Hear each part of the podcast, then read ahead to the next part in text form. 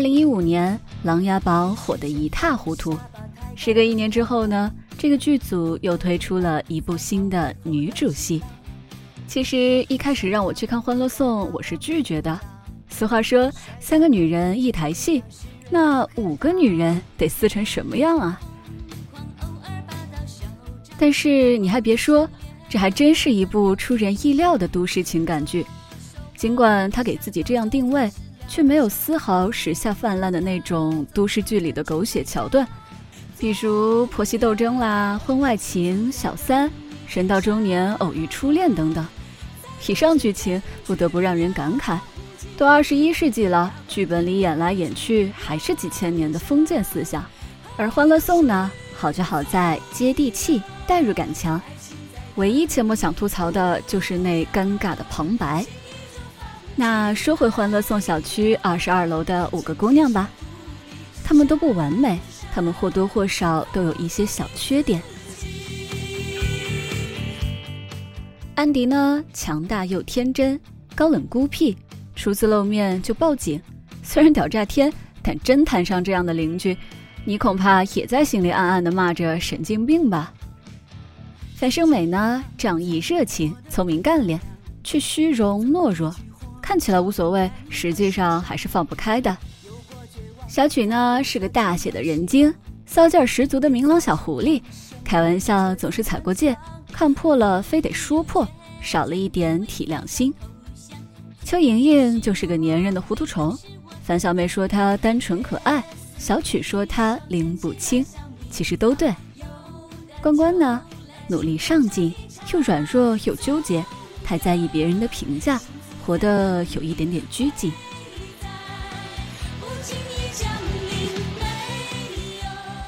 可是阡陌依然爱惨了这个剧，以及剧中的姑娘。和《琅琊榜》满屏的孤独感不一样，《欢乐颂》里充满了烟火缭绕的气息。这五个姑娘根本就是我们呀，参差多态才是生活的本质，优点与缺点共存，才鲜活了每一个个体。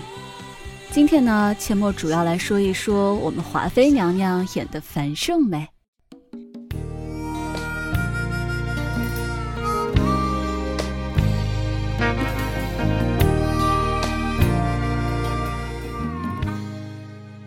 娘娘的演技自不用说了，樊胜美这个角色简直被演得活灵活现。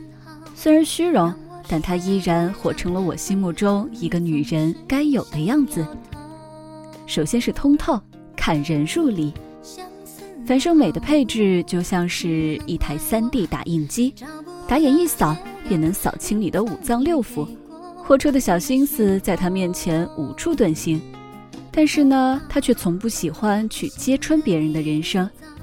三十岁，职场、情场摸爬滚打过，常年混在人堆里，冷暖常变，面对遭遇有不慌张的态度。这就是他的底气。和安迪吃饭，几句话他已经猜到安迪的心思，推断出其经历。在安迪欲言又止的时候，他适时的让安迪别勉强，不想说就不说，等你想说的时候，我随时奉陪。就算是高冷如安迪，都觉得和樊胜美在一起时很舒服。他融入你，但不干涉你，看穿了你，却不揭穿你。白渣男半夜给小蚯蚓发短信，他说：“如果心诚，邀请短信就应该在适当的时间提前发出，要给女孩一个思考矜持的时间，怎么会选择深更半夜呀？如果是不帅的白主管发这样的短信，你会不会认为这是一种性骚扰？那么，请你一视同仁。”这句话我觉得太鞭辟入里了，只要智商在点线，都会用心去考量一下这个男人。可惜小蚯蚓的智商已经清零，樊姐姐能一眼看穿表象，越去被人约的喜悦，看透男人撩拨女人的本质，这就是她的聪明之处。冷静自持，看人入理。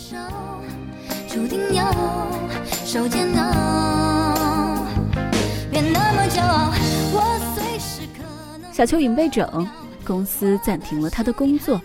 别的同事都在敷衍地安慰小邱，说没事儿的，没事儿的。但是樊小美呢，却劝小秋赶紧找工作，因为工作暂停已经说明小秋的主管不打算保她。再者，小秋当着全公司人的面揭穿白主管做假账，看起来是对的，实际上却是破坏了江湖规矩呀。因为在成人的世界，哪有什么非黑即白，多的都是灰色地带。小秋不知天高地厚的单纯，实际上是很讨人嫌的。樊胜美不过是在告诉他，成人的世界没有对错，只有利弊。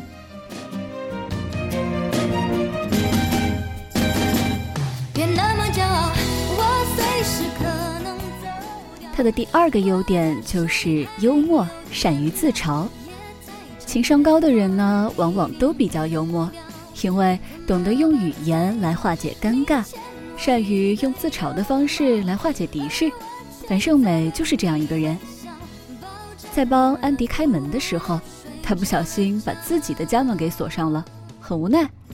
安迪说，在他们回来之前可以请他吃饭，但是小美却自嘲地说：“盛情难却呀。”电梯里，他开玩笑说：“要不我们 A A 去吃中餐，八大菜系应有尽有。”安迪立马说：“不行，说好了我请你的。”他双手一摊：“我也没带钱。”安迪忍不住笑了，两个人之间的窘迫感瞬间就被瓦解了。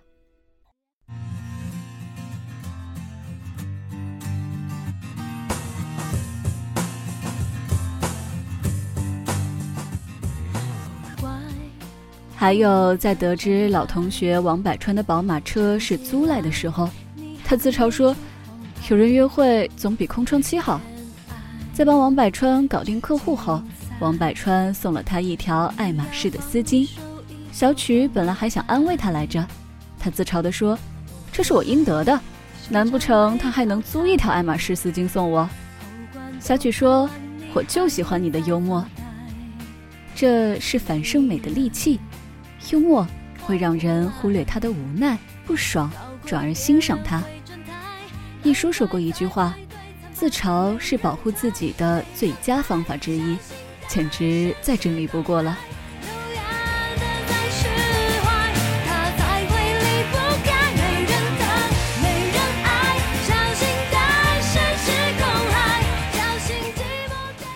第三点呢，就是独立积累自己。有些姑娘呢也很通透，属于看别人一看一个准。听到自己却当局者迷，但是樊胜美不，他知道自己有几斤几两，所以按图索骥。在砸白渣男的屋子的时候，他只砸不值钱的东西，有那么点价值的电脑，他动都不动。一方面是迫于没钱，但更重要的是他清楚，闹到什么程度是他可以摆平的。小秋找工作的时候说，希望找一个像关关那样的工作。樊胜美直接点醒他：“哪儿那么容易？进那种公司，要么背景过硬，要么实力超强。关关的英语能力可以直接看原版的《生活大爆炸》，你能吗？”小美坚持认为，大多数普通的女孩子要的是脚踏实地的积累，所以她努力工作，拼命变美。她常说一句话：“工作才是唯一的依靠。”却不可以在没有出息的男人身上冒险。这么多年来，小美爬到现在的位置，拥有这样的情商，全靠积累。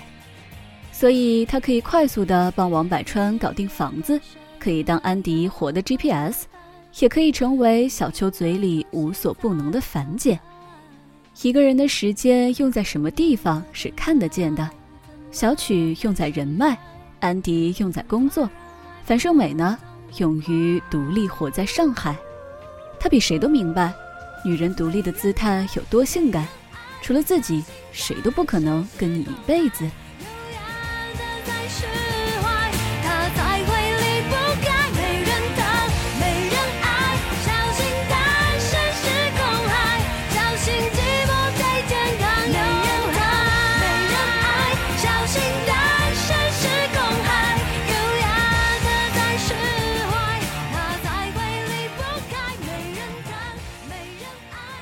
樊胜美还有一个非常非常重要的品质那就是仗义善待朋友。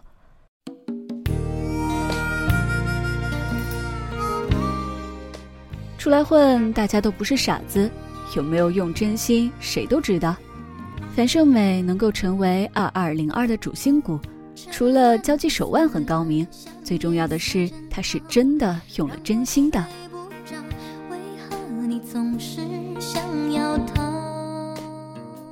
提醒小秋要提防渣男，给关关讲职场之道。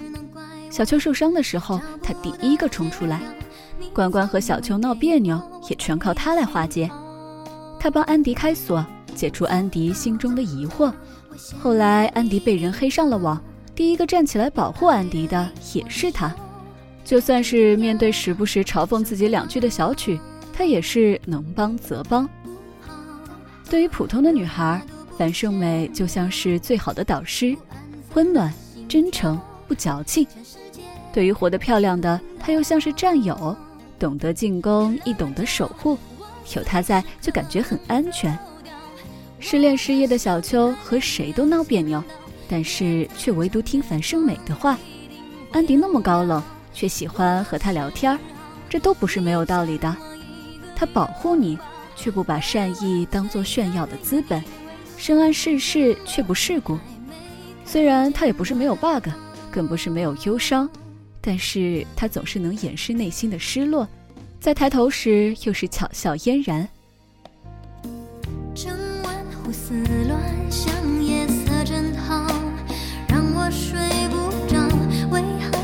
总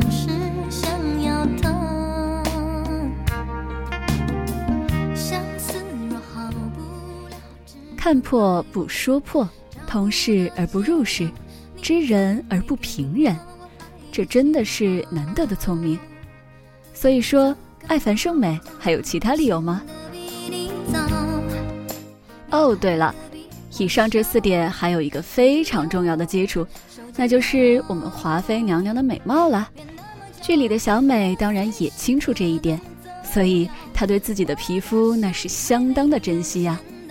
樊小美有一句名言：十点半要上床睡觉，十一点要进入深睡状态。她爱敷面膜，再困再累，睡前护肤的步骤一点儿都不马虎。不要小瞧这些小习惯，真正坚持下来的人可并不多。对于大部分女人来说，变美的渴望敌不过懒的渴望，所以没有丑女人，只有懒女人，说的可一点都没有错呀。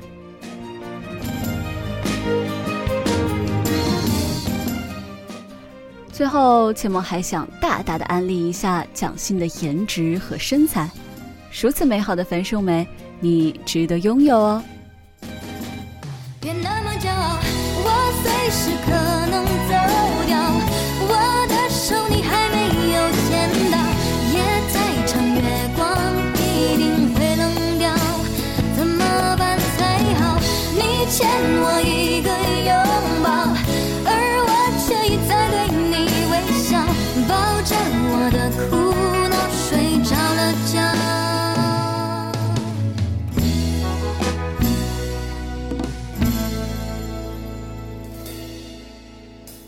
整晚胡思乱想